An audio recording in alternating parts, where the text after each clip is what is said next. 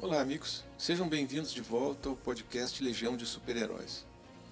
Num dos nossos últimos episódios, nós tivemos a oportunidade de falar a respeito de um dos heróis mais notáveis dos quadrinhos, que ganhou peso e longevidade por conta dos fantásticos desenhos de seu criador, Alex Raymond. Mas a verdade é que o Flash Gordon entrou pela porta que foi aberta pelo herói sobre o qual nós vamos falar hoje, que é o Buck Rogers.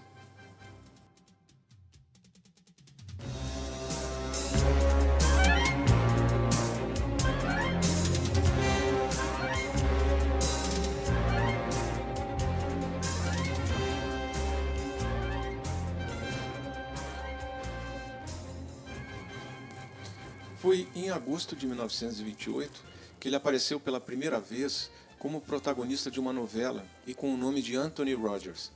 A novela foi escrita por Philip Nolan, que depois criou e escreveu a tira de jornal ah, onde Buck Rogers era ilustrado por Dick Hawkins. Nessa história, que tinha o título de Armagedon 2419, o personagem aparece como um veterano da Primeira Guerra Mundial que, ao investigar uma mina abandonada, acaba inalando gases que o deixam em animação suspensa por 500 anos. E quando ele finalmente acorda, o mundo era outro, estava em ruínas e completamente dominado pelos mongóis. Essa história agradou tanto ao público que seus criadores decidiram publicá-la no jornal sob a forma de tirinhas de quadrinhos que eram comuns na época. Assim, a partir de 7 de janeiro de 1929, o primeiro episódio de Armagedon 2419 foi adaptado e lançado em tiras diárias. Por coincidência, nesse mesmo dia foram lançadas as histórias de um outro personagem famoso, o Tarzan, mas nós teremos tempo para falar sobre ele. Com o lançamento das histórias desse personagem, sob a forma de tiras diárias, foi feito um ajuste no seu nome e ele passou a se chamar Buck Rogers. No início, Buck Rogers era desenhado pelo cartunista Dick Hawkins, que depois foi substituído por Russell Keaton, mas Keaton queria ilustrar outra tira e logo foi substituído por Rick Yeager. O fato é que o personagem tornou-se um grande sucesso, popular a ponto de inspirar a criação do herói Flash Gordon de Alex Raymond. E então, em 1933, foi lançado Buck Rogers no século 25, que recontava sua origem e também trazia um resumo de suas aventuras até ali. A história é a seguinte: Buck Rogers é outro herói que já nasceu pronto, como um piloto da Força Aérea Americana que introduziu e popularizou toda aquela parafernália típica de aventuras de ficção científica e conceitos que usamos até os dias de hoje, como armas de raio, robôs e foguetes interplanetários.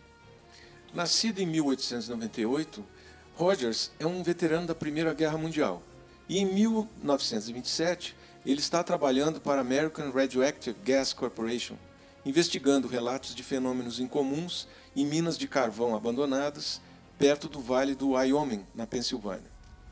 Enquanto ele está em um dos níveis mais baixos de uma mina, acontece um desmoronamento e ele é exposto ao gás radioativo.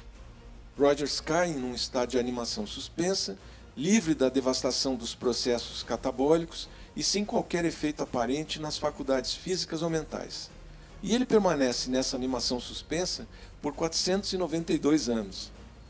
Ele só vai acordar em 2419. Pensando que estava dormindo apenas algumas horas, ele vagueia por alguns dias em florestas desconhecidas para ele, mas que eram o que havia sido a Pensilvânia quase cinco séculos antes. Ele então percebe alguém vestido com roupas estranhas que está sendo atacado. Ele corre para defender a pessoa, que viria a ser mais tarde a sua companheira Vilma Deering, matando um dos agressores e assustando os outros. Uh, Deering havia sido atacada por uma gangue inimiga, os Bad Bloods, supostamente aliada aos Hans. E aí ela leva Rogers para o seu acampamento, explica toda essa história de Bad Bloods e Hans, e ele acaba conhecendo os demais membros da, da equipe, que são pessoas que estão na resistência contra os, os invasores dos Estados Unidos.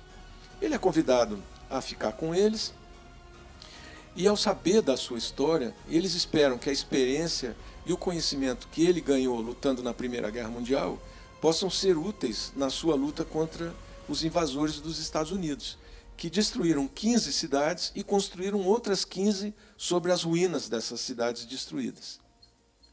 E nessa nova luta para libertar a América, ele conhece ainda o brilhante cientista, o Dr. Wheeler, que acaba sendo uma espécie de mentor dele.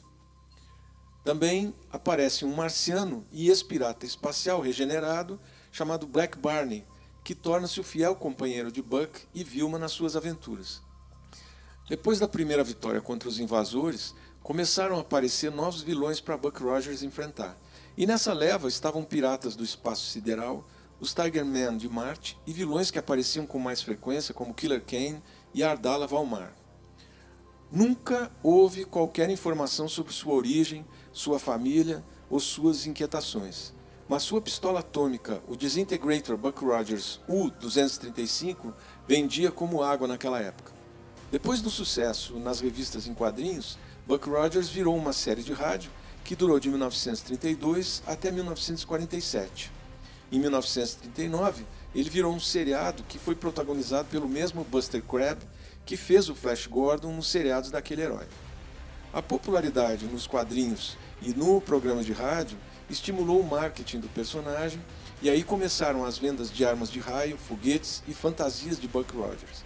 Mas depois o herói passou e só foi tirado do ostracismo quando virou série de TV de 1978 a 1981.